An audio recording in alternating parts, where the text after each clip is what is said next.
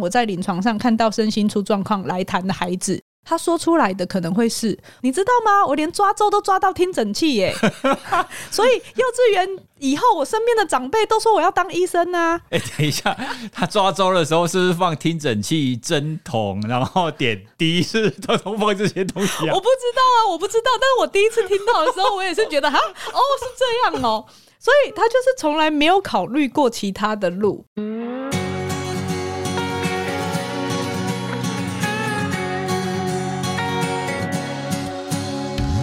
Hello，各位听众朋友，大家好，欢迎收听哇塞一起聊，我是宇哲，我是心理师娜娜。你今天有好好休息了吗？听我们这一集，你就可以一边休息疗愈，一边又获得新知识哦。自己说，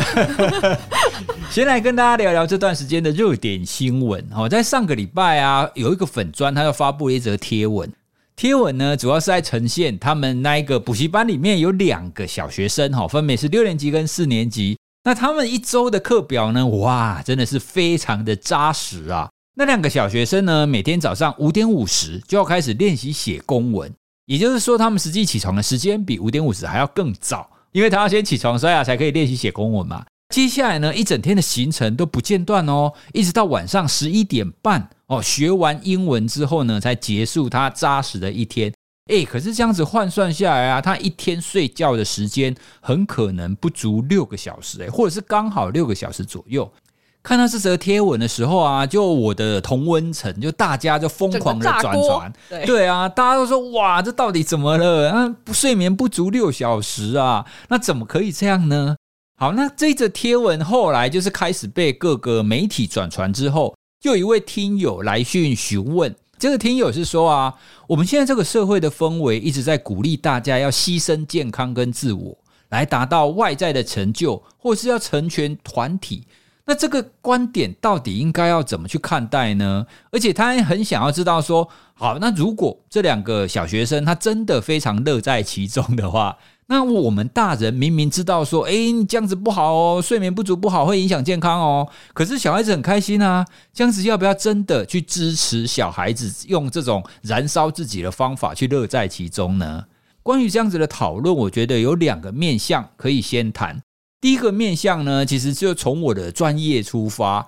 好，其实睡眠这件事情，它不单纯只是休息而已，它可以说是一种生理，甚至呢，对小学生来讲，它是一种发展需求。哦，因为已经有非常多的科学研究发现，国小的学童每天最好要睡九到十一小时。也就是说，平均只是十小时哦。那刚刚我们讲的那两位小学生，他大概只睡六个小时，哎，就是长期睡眠剥夺。对，在这种情况底下，其实研究不管从动物研究或是从人类的研究，都发现它会有一些生长上还有大脑发展上的一些问题。更进一步的，它可能会导致像肥胖。然后记忆，然后学习也会变不好，还有情绪控管等等的，还有一些研究发现，睡眠不足的孩子，甚至他会提高他智商的风险哦，就是他会伤害自己，他会有很多黑暗的这种冲动存在。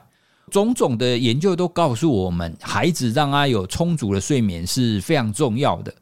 如果我们从这一点来看，睡眠这件事情对孩子来讲啊，就像是吃饭一样。你总不会说，哎，孩子在那边玩，孩子在那边读书，然后不要吃饭没关系吧？我们还是会提醒他要有营养均衡嘛，对不对？那睡眠其实同样的道理哦。所以第一个层次，我想要跟大家聊的，这个不是所谓教养风格的问题，而是孩子在生长、在发展上，他就需要有充足的睡眠来帮助他的发展。对，所以，我们本专在一开始贴文的时候，主要还是以传递一个正确的科学研究的概念来跟大家分享这件事。因为我觉得教养的方式是百百种，我们也不能说我们一定就是对的或是最好的，然后我们也不敢自称是教养专家啦。而且，我觉得看那个补习班的贴文，其实你没有办法去了解整体的脉络。最基本的就是我们要记得不要违反孩子的最佳利益。家长要有基本的概念，就是身为人的基本需求，人权。对，像是睡眠、饮食这些是不能被剥夺的，这是一个教养上面的大原则。另外一个听友有提问到说，如果孩子非常乐在其中，大人明明知道影响健康，是否要继续支持呢？当然，答案就是 no。因为之所以你身为大人，就是因为你更成熟，而且比孩子具有判断力。而不是等到小朋友生理或心理健康出状况了，你才推锅给孩子说：“哦，因为他很喜欢呢、啊，我才支持他。”我哪知道会变这样？没有，大人就是有提醒和引导的责任。当然，随着孩子越来越大，你不太可能再用阻止跟限制的，所以我才会说是引导跟提醒。你要从小就和孩子建立起可以沟通讨论的这个默契。你要和孩子说明他在做这件事情的风险是什么，还要陪他讨论。当他有某一个需求或目标的时候，可以用怎么样比较适当的方式去达到。这就是大人之所以称之为大人的原因呐、啊。所以我自己常常如果是在亲子场合的演讲，我常举一个例子：小孩子吃糖跟吃零食都非常乐在其中，爽。对，可是你大人不会因为他喜欢吃就无条件的继续支持，说哇，吃糖糖好棒哦，多吃一点哦，喝可乐哦，不会这样，因为你明明知道会影响到孩子正餐的进食，或者是他如果只吃零食会营养不良，所以你会跟他讨论吃多少的量是可以的，为什么要吃正餐，为什么要营养均衡，然后甚至是你会提醒他吃完要刷牙，怎样才不会蛀牙。真正的爱是。你知道对孩子有伤害的时候，你需要跟他讨论说明风险，然后并且协助他去做出自己喜欢而且可以接受的选择，而且那个选择是他可以为自己负责的。那我自己看的那个虎妈的行程课表，老实说，这不是我看过最狠的。真的吗？其实蛮多我们 IG 的那个听众也有私讯说，哦，他们也以前是这样过来的啊，干嘛干嘛的。可是他们都是出现在高中要考试的时候。但是因为那两个小孩子才小学而已，对啊，小学我记得我小学的时候都在吃土啊，都在 到处玩啊。我一直觉得我们的女儿小学二年级就要去上两次的这种美语的课后班，我就觉得她好辛苦哦。小学不是应该要到处玩啊，吃喝玩乐很开心就好吗？其实我自己看过更狠的，大部分也都是出现在高中，或是有一些孩子他们要重考医学系的时候，哦、他们就会因为升学或者是持续的高压，然后之所以我会看到，就是因为他们被医生诊断焦虑症、恐慌症、忧郁症，通常他们每天的睡眠时数是真的都长期不到六个小时。可是这群孩子真的是很认份哦，他就算每天都想死，可是他还是乖乖的。每个礼拜一到礼拜六的早上都七点半就到补习班报到，然后晚上十点才回家，而且每天不止一科模拟考。我听到的时候都觉得，如果换作是我，我也会忧郁啊。对，现在我觉得，如果让我回到国中那个时代的话，国中就是反正你什么事情都不要做，你就读书就好，就很类似那个概念。你现在如果回去那种生活的话，哎，真的很痛苦哎。哦，所以这样子的生活其实。非常不利于这种青春期的发展呢。可是你看哦，这一群来到治疗室的孩子，其实里面有好多人都是自己选择要考上，比如说顶大或是医学系的。只是至于这个选择到底是不是真的那么有意思，他出于自愿的、觉察的、有 conscious 的，觉得是另外一个问题。所以有的时候你说哦，孩子做了选择，一部分可能是表面上，一部分可能是他的父母亲用明示的或暗示的一种方式，然后去让他觉得说，哎，我应该选择这个系。回到听友刚刚提问的，就是如果孩子真的非常乐在其中，要不要支持呢？至少我是觉得引发争议的那篇贴文当中，我们根本无从得知孩子真正的想法，他到底想不想要这样的生活。他是真的欣然接受，还是他根本没有拒绝的空间？因为才小学欸，如果你拒绝了，你会收到什么样的回应跟对待？那个可能是非常有生存威胁的。爸爸妈妈不要我了，他不爱我了的那种恐怖。所以他可能会不会也告诉自己，我真的好喜欢哦？因为如果今天有机会让孩子去游泳、去游乐园、吹泡泡，或是跟同学奔跑一整天。我相信他也会很开心呐、对不对？除非他是都体验过了两种，然后他跟你说：“我好喜欢写公文，我喜欢练琴，我喜欢在车上二十分钟吃饭。”那我们尊重他嘛。可是同样的快乐，它是有健康跟不健康的区别的。就像你刚刚在那个大学端的时候，你有时候也会接触到孩子跟你回馈说，其实他读这个科系可能是基于父母的意愿。同样，我在临床上看到身心出状况来谈的孩子。当他慢慢愿意的自我觉察，然后去厘清自己怎么了以后，他说出来的可能会是：哦，啊，因为爸爸是医生，我要继承他的诊所啊。啊，我从小就比较会读书，所以我觉得这件事也不难，你知道吗？我连抓周都抓到听诊器耶，所以幼稚园以后，我身边的长辈都说我要当医生啊。哎、欸，等一下，他抓周的时候是不是放听诊器、针筒，然后点滴，是都都放这些东西啊？我不知道啊，我不知道。但是我第一次听到的时候，我也是觉得哈，哦，是这样哦，所以他就是从来没有考虑过其他的路。如果你身上背着这些期待，你有勇气让你的父母失望吗？很难呢。对啊，或者是如果你好比较大一点点了，虽然你不是那么喜欢，可是你一路都很会念书啊，然后你又进入第一高中，过程中你肯定也会有成就感。对，这个两个是不互斥的。所以你看到周围的同学每个都在很拼命的追求更好的成绩的时候，你觉得自己敢休息吗？嗯，因为你不前进，你就是等于后退耶。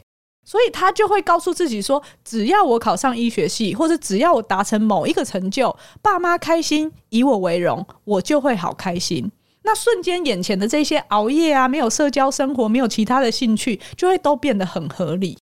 对，所以我在看到听友问的这个“乐在其中”，其实我脑海当中想出来的是，他这个“乐”到底是他发自内心主动的乐。意思就是他尝试过很多事情，哈，就像刚刚娜娜讲的，他有写公文，他有读书，而且他还去游泳、去玩乐过。他发现，哎，不要不要不要，写公文还是比较有趣，哦，所以这就是一种主动的快乐，或者它其实是一种被动的，哦，就是哎，我也没有机会尝试别的，可是呢，我的爸爸妈妈哦，大家的期许就叫我做这个，而且我也做得不错，哦，所以他就会产生这一种被动的快乐。其实很多资赋优异的人。他们在身负这种期许的时候，哎，反而就很容易走向这种被动的快乐，哎，因为他一来本身就是知识很好嘛，二来父母亲又这样子期许，三来他真的做了，好像是读书考试，他真的可以做得不错哦，所以他就可以得到好成绩，好成绩呢就会给他这种正向的回馈哦，就像赚钱或者是你在做社群，你会流量一样嘛。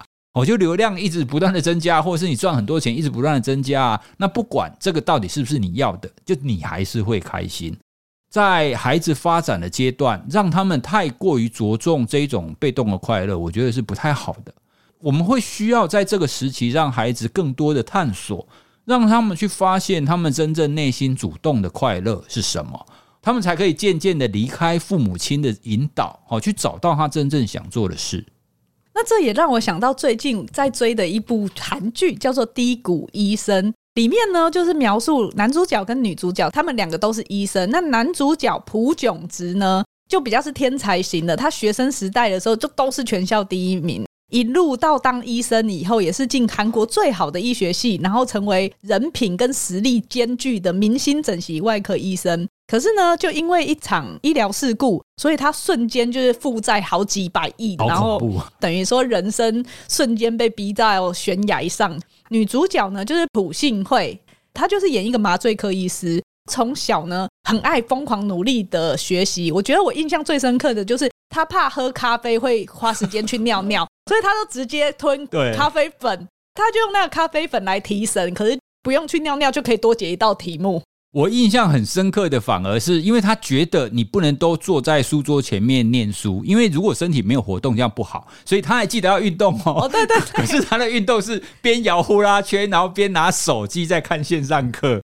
哇，我觉得他真的是努力到疯狂，真的是一种极致。对，然后他成为医生以后，他也是疯狂的工作，也是因为在。工作场域上面被教授有一些不适当的对待以后，他终于受不了了，甚至是身心出了状况以后，他才开始决定停下脚步。这出剧呢，就是在描述这两位医生，他们刚好在人生低谷的时期又再相遇，互相陪伴跟疗愈的故事。衔接我们刚刚在讲的那个从小的期待这件事情，其实我就很印象深刻。女主角在剧中有一个金句是：“我从小就被过度期待，总是受到必须满足期待的压力所苦，那股压力一直延续到我长大成人。”听了蛮沉重的，对，而且他是在真的被医生说：“嘿，你忧郁症了”，他才发现这件事情，他才觉察到这件事。那我这边要特别强调，就是我们刚刚前面讲的那个课程跟这出剧，我们不是要指责或批判都是父母的错，因为在临床上如果有经验的人，大概就会知道说，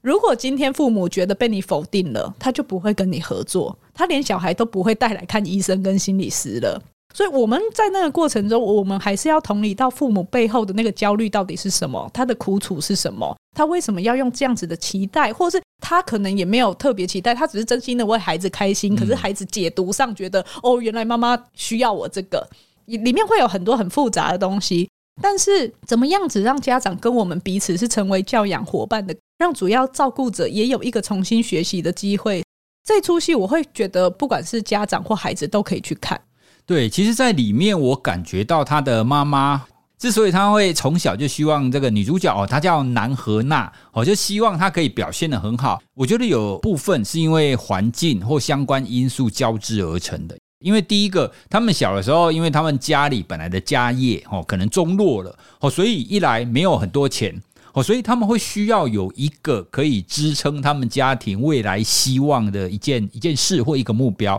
然后他爸爸也因为生病离世了嘛，所以南河娜就是这个女主角，她就变成是诶，她所要当医生，然后考试考得很好，要变成是他们家庭当中最重要的一件事。她的妈妈也会把她当成是整个家庭要前进的这个目标。二来，我觉得有时候家长他们之所以没有办法做比较保护孩子的这种行为。一部分呢，也许是以前哈，像我们上个世代的长辈，他们也没有就是很完整的这个所谓的教养观念呐。像我小的时候，就是不打不成器啊。那你只要读书就会有好前途。可是随着我们整个的世代的演变，科技的发达，其实现在我们在教养孩子的方向跟以前已经截然不同了。那再也不是那种万般皆下品，唯有读书高的时代了。哦，所以也是因为这个样子，我们常常跟大家分享，其实现在我们不管是在人际的互动，或是在教养上，都会有很多我们需要做微调的地方。那在《低谷医生》的里面，这个妈妈，我觉得她后来很棒的地方是，虽然她在孩子小的时候就非常过度的期待，她可以变成是一个资优生，可以考上医生，而且一刚开始女儿跟她说：“诶，我得了忧郁症”的时候，她的第一反应也是否认。说怎么可能？你怎么可能会忧郁症？你不可能会忧郁症，你一定是搞错了什么。一刚开始的反应是非常让人难过，可是其实很快的他就接受了。哦，他要接受说，对，我的孩子，他确实跟我想象的不一样。我以前的期待跟我以前所做的事，也不像我想象中的那么的正确。哦，所以他很快的想要做一些调整，他会去找资料，了解忧郁症是什么，要怎么协助他的女儿。我所以转念之后啊，当中有一幕，诶，我看了非常感动。我这个妈妈啊，就跟女主角说，比起一个优秀的女儿，我更喜欢健康的女儿。哦，不管你怎么样，妈妈都爱你。我觉得所有的父母应该要秉持着这样子的一个观念，就是孩子不是为了要达成你的期待，不是为了要成为另一个你，而是成为一个真正的他自己。我觉得这句真的可以当成所有父母，如果知道孩子可能今天有一些身心状况部分需要帮忙的时候，你可以当做例句的一个金句啦，因为这个会给孩子很大的支撑力量。你先放手了，他才知道原来我可以成为自己。剧里面女主角南河娜，她在第一集，她之所以会发现她自己好像有点怪怪的。哦，因为他之前就是一直非常努力、疯狂努力的人啊。可是直到他有一次在过马路的时候，一辆卡车迎面而来。诶，韩剧很奇怪哦，很喜欢用卡车。我觉得他们的卡车工会不会抗议吗？就不管怎么样，你要车祸也好，或者是要撞人也好，都是卡车。诶，好，那就是他迎面就是看到卡车这样子开过来的时候，他本来想要闪躲，可是又出现一个念头，就哦，好吧，算了。我就让他撞吧，哇！他后来就回想到这件事情的时候，他还发现，诶，自己好像不太对劲。我怎么会浮现这种想法？哦，所以他才会意识到要去看医生了。其实临床上还蛮常遇到这种状况的。我们会说这是一种被动的自杀意念或者想法，可能包括比较那种体验模糊的自杀想法，或者是这个自杀的行动，它可能是被视为是结束痛苦的一种方式。可是他通常不会采取主动性的行动，特别在青少年或是忧郁症的个案上面，我们会蛮常看到的。那我觉得，就像我们之前常常会说，情绪是一种体性一样，任何自杀的想法都是值得关注的，因为它通常是显示了一些痛苦的迹象。所以，当有人跟你分享说：“诶，我最近有一点点想要离开这个世界的念头，或者是像这样子想说啊，干脆明天不要醒来啊，或者是哦，干脆被车撞好了。”请不要害怕，或是在那边开玩笑，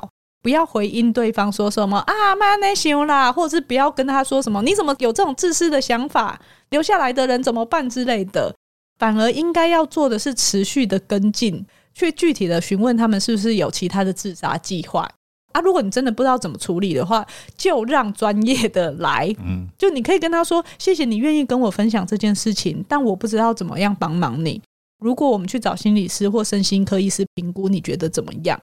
那我觉得像剧中的女主角，因为她自己在内心中有了这个想法，她有觉察到，因此而走入精神科，问医生说：“我自己到底是怎么了？”这都是一个很好的开始。所以你可以看到，那个医生是用一种很温暖的态度在回应她，帮助她理清自己怎么了，也不会去怪她，或者是让她觉得自己不应该有这种想法。那我觉得一般人如果在这种状况下能够做到这样子就很棒了。诶、我觉得啊，会不会那一些资质优异的人，或者是他本来成就就相对高的人，他们可能会更没有办法去接受自己好像有这种，就看起来好像是心理脆弱的一面。哦，那像是女女主角一刚开始，她为了要走进那个身心科诊所啊，她也是在那边犹豫了很久，在那边徘徊徘徊很久。然后他进去第一次看诊，然后医生就跟他说：“诶，你是忧郁症哦。”他还很怀疑说：“怎么可能？我这么优秀，怎么可能会忧郁？”后来回家还说：“我哪有时间忧郁症？”我觉得还是逼自己在那个很忙的惯性里面。对我，所以我觉得他的直觉就是一直停在：“诶，我应该要很优秀，我应该要持续的努力，我要继续走下去。”我觉得剧中的那个身心科医师啊，他的态度就非常的棒。好像是第一集当中，他第一次去看诊，医生就跟他说：“哎，其实你不要觉得忧郁是一个负面的症状，因为你很有可能你只是没有意识到自己累了。哦，所以其实有的时候我们都会需要有休息的时候。而第二次去的时候，那个时候女主角就已经比较可以接受自己有忧郁了，哦，因为她已经开始吃药了。但是呢，她还是很排斥说：哎，不行，我还是要继续工作，我还是要继续努力。可是医生又跟她强调。哦，他就说啊，你目前最好的处方其实就是休息，而且他说这不是一种选择，而是必须。哦，就是你在这个情况底下，你一定要先停下来，哦，让你自己有一段时间的休息，你再继续前进。哦，因为很多人真的停不下来，哦，就算腿断了，他好像也要跑步一样。哦，所以我觉得这部剧在前面他就非常的强调休息的重要性。我们人生本来就需要有一段时间的休息，你才可以跑得更快跟更远。剧里面也有一个金句，就是在说：“既然你已经倒下了，别加油，就躺着吧。”然后我就发现，哎，这跟我常常在治疗室里面讲的一样，哎，我都会说：“哎，在哪里倒下，就在哪里躺一下。”然后个案都会就很惊讶的看着我：“真的吗？可以这样吗？”不少的个案在自己很低谷的状态的时候，都会好努力想要站起来。也曾经有人用很生动的方式跟我描述说：“我好想站起来，可是我一边发抖一边撑起身体，可是我根本没有力气，又很抖，所以又不平衡，我又跌下去了。那种急跟求好心切，难免每个人都会有，但是这种急跟求好心切，其实又落入了那种无法接纳自己现况的困境里面。你会发现，这其实是一种对自己真的很苛刻的惯性。那个急有时候。”也可能是来自于在乎别人的眼光或父母的期待，所以常常在治疗的时候，我们都是在安抚个案的那个急，允许他自己可以好好休息，先照顾自己。同时，我们在做的这个好好休息跟照顾自己，它不是摆烂，是陪伴个案慢慢学会有科学实证疗效的方式，用对的方式、健康的方式，用这些想法跟行为来帮忙自己去适应现在的新的生活。今天的你要好好的，你才有办法去帮助明天的自己。这句话也是我觉得在剧中很棒的金句。好，那接下来呢，我们就要进入我们新一波的工商时间哦。耶！我们在二月二十九号，就是上线今天，我们就在上线的今天呢，我们就出了一本新书。这本新书呢，就叫做《好好休息》。当然，我们发现我们铺这个梗铺了一段时间了，我们一直在谈好好休息这件事。好，那为什么要出这本《好好休息》呢？哦，其实一方面是因为我自己在从事睡眠的推广，我很常遇到很多人，他就是一个非常努力的人，哦，甚至呢，他就是过度努力。可是呢，他因为不断的冲刺、不断的努力，没有时间的好好休息。那一段时间之后，虽然他已经有了成就，他已经变了主管，或者是他赚了很多钱，可是他的睡眠就会越来越不好。哦，所以其实睡觉这件事情不单纯只是晚上的事，它还跟你白天有没有适度的休息，其实是有关系的。哦，所以我们想要跟大家分享这样子的一个观念，哦，让白天跟晚上的活动可以达成一个平衡状态。那另外呢，我们也很常看到一些错误的休息或是错误的睡眠方法。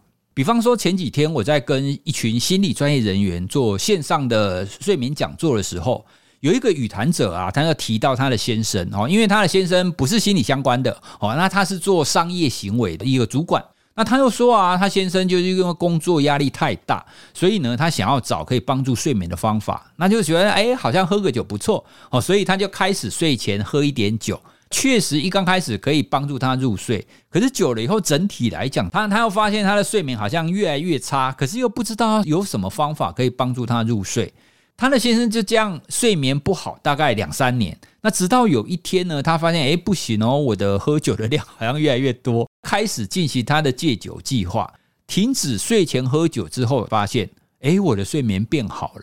哦，原来他以为睡觉前喝酒是帮助他好睡的。可是呢，实际上却帮助他的睡眠品质变差，所以这个就是一个我们很常见的案例。就是有的时候我们会以为这个方法可以帮助休息或帮助睡眠，但实际上这个方法可能是错的哦。所以我们出这本书的第二个用意，也是想要跟大家分享正确的休息以及正确的睡眠，它其实有一些核心的要素，只要你可以掌握这样子的核心的要素，就可以帮你自己安排一个合适的休息。好，那说到休息，其实我觉得很多人一定会觉得说啊，休息我知道啊，我当然知道怎么休息，我不要工作就休息啦。就让我想起前一阵子啊，我在脸书的贴文上，我有发一则说，诶，我们应该都要度假啊。然后结果呢，我以前的一个指导教授，他就在我的脸书贴文下面回文，他就说啊，我刚结束休假，可是呢，我却觉得我休假时比我在工作的时候还要忙碌。为什么？对，我就直接留言问他说：“哦，老师，你是不是在度假的时候，你还一直不断的回 email 在谈工作的事？”然后他就回：“对。”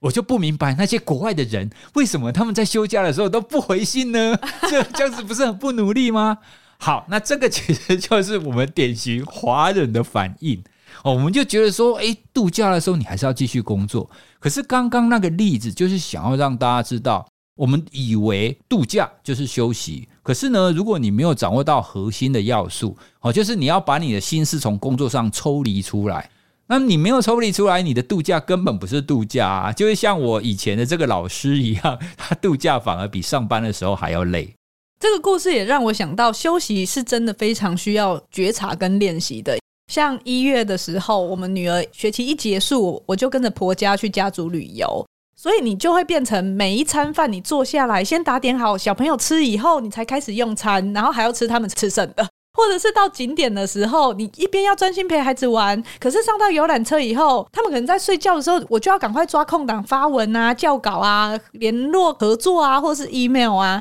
甚至是连晚上哄孩子睡觉了以后，我们很怕那个 podcast 会开天窗啊，或者贴文没上，我们就要在那边剪辑音档或者 check 影片的后置啊。我自己印象很深刻，是有一天晚上到饭店的时候，我正在淋浴，浴室整个都是蒸汽，然后小女儿突然冲进浴室，她就滑倒了，地板是很湿滑的，然后又很硬，所以她滑倒可能有敲到哪里，她就大哭。我第一个反应就是说啊，不是跟你说过进浴室不能用跑的吗？你是不是知道，如果你等下撞到洗手台的话，你就会头破血流死掉？哇！然后他大更哭得更大声，因为我很心急又很担心，我讲话真的超大声的，然后那个声音回荡在浴室里面，真的不是我平常的音量。当然，他就哭得更大声。那后来你不是就有进来安抚他，把他带进去房间，对还在那边说妈妈是因为很担心你啊，啊，你去浴室是想要做什么呢？好，大家这边先称赞一下宇哲这是神队友的反应哦，哈，不要在那边有一些猪队友就会说说啊，你看妈妈好凶哦，哈，这种就是猪队友哈。额外岔题一下。其实我对于我自己当天晚上的反应，我自己是也有吓到的，所以我一边淋浴的时候，就一边在想，哎，奇怪，平常我才是那个去抱抱安抚他的人啊，我反应不会这么大啊，我为什么今天的反应是这样？我才有一个觉察是，哦，我真的实在是太累了，因为同时旅游，你又要照顾所有的人，然后又要工作，你那个注意力的切换跟情绪的劳动是非常的高的。可能比你平常单纯工作下班以后回家照顾孩子还要更频繁的切换。当妈妈自己没有余裕的时候，她是给不出足够的空间去接纳、包容还有引导孩子的。所以，像我在做治疗的时候，有个案跟我分享说：“诶，他可能又对于孩子的某一些反应，自己反应太大了或什么的时候，我都会跟他说：你要先照顾好自己。”一定是先照顾好自己，我们才有力气去照顾好身边的人。所以那个当下，我觉察到以后，我就决定先照顾好自己。所以我就好好的泡了十分钟的澡。我出去才跟女儿抱抱说：“哎，我刚刚是因为很担心啊，很抱歉。虽然她那时候就是已经在看电视，不太理我了。”我自己会觉得，我一直很幸运，能够选择喜欢的工作，然后在别人的眼里也有幸福的家庭跟两个可爱的女儿。但其实要做到 work-life balance 真的很不容易。这几年下来，我也有几度觉得很力不从心，或者是快要 burn out 的时候。但是我发现有越来越好，然后也有越来越贴近自己喜欢的生活样貌。去写《好好休息》这一本书，并不是因为我很会休息，我做得非常完美，而是我们总是能够觉察到生活中的这些时刻，然后提醒自己要先照顾好自己身体，把时间花在重要的家人或社交上。然后也别忘了预留一些自己的 me time，所以这边算是有一点点在打预防针铺路，免得大家说哦，你们出好好休息，然后都没有在休息这样子。心理界我们常常也会说，缺什么你就会学什么，对不对？所以我觉得我们就是因为真的没有时间休息，哎，反而更学会怎么样子有效，然后用对的方式好好休息。对，所以这本书呢，想要献给就是所有跟我们一样，就是你非常努力、很认真在生活的每一位听众朋友。